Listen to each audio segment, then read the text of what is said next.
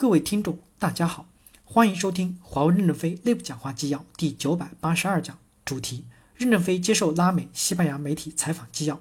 本文刊发于二零一九年十二月十一日。接上文，记者提问：之前的美国国务卿在访问智利的时候，在我们首都圣地亚哥发表了一段演讲。他说到，中国企业在拉美投资只会给拉美带来腐蚀性的资本，而且会促生当地的腐败，会影响当地政府的治理。尽管如此，我们的总统在蓬佩奥访问智利之后，还来到了中国访问，而且在深圳还会见了华为的高管。您怎么看呢？任正非回答说：“拉美曾经有过很多的陷阱，比如中等收入陷阱、贫富分化陷阱、金融危机的陷阱等等。其实这都是美国的门罗主义造成的。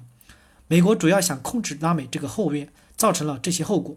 现在中国也在拉美投资，但是主权在拉美。”中国在拉美的投资是帮助拉美跳出这些陷阱的梯子。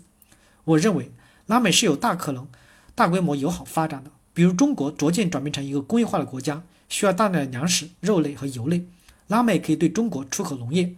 拉美的土地非常的肥沃。二三十年前，我第一次去智利，有人问我，你是否准备在这里买块地定居智利？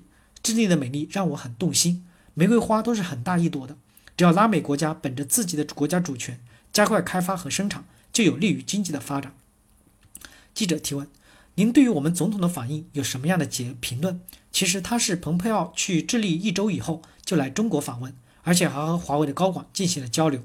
任正非回答说：“皮涅拉总统提出数字矩阵是非常正确的。我们支持每个国家拥有自己的数字主权。智利的国土面积很大，资源丰富，但人口很少，更迫切需要人工智能。总统提的数字矩阵就是给人工智能一个支撑平台。”每个国家要站在自己的国家有没有利益的基础上来选择发展的道路和伙伴，而不是选择意识形态跟着哪个国家走就放弃自己国家的发展计划。华为在世界各国发展的思路是绝不干预世界各国的政治，仅仅是做一个商人来销售设备，也给企业提出一些解决的方案，让他们在此基础上有更好的发展模式。举一个对拉美所有国家都适用的例子，我们公司发明了一个牛牛联网，在牛的身上装上传感器。把牛连接到网上，可以监测到牛什么时间是最好的产奶时间，通知它回到挤奶的地方来挤奶。这样一头牛每月能多挤价值一百五十六元人民币的奶。电信的运营商通过出租设备能分取二十元的利益。因此，我们不是在意识形态下去改变别人，而是完全在没有意识形态的领域努力的发展生产。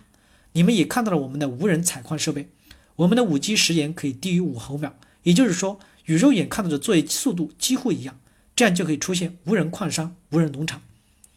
记者提问：任先生您好，非常感谢您接待我们。我有一个问题，您觉得是不是有一个很悖论的现象，就是华为作为一家中国企业，正在引领五 G 的发展，但同时中国又是一个对互联网控制极为严密的国家，我们这些人不得不使用 VPN 来上一些网站。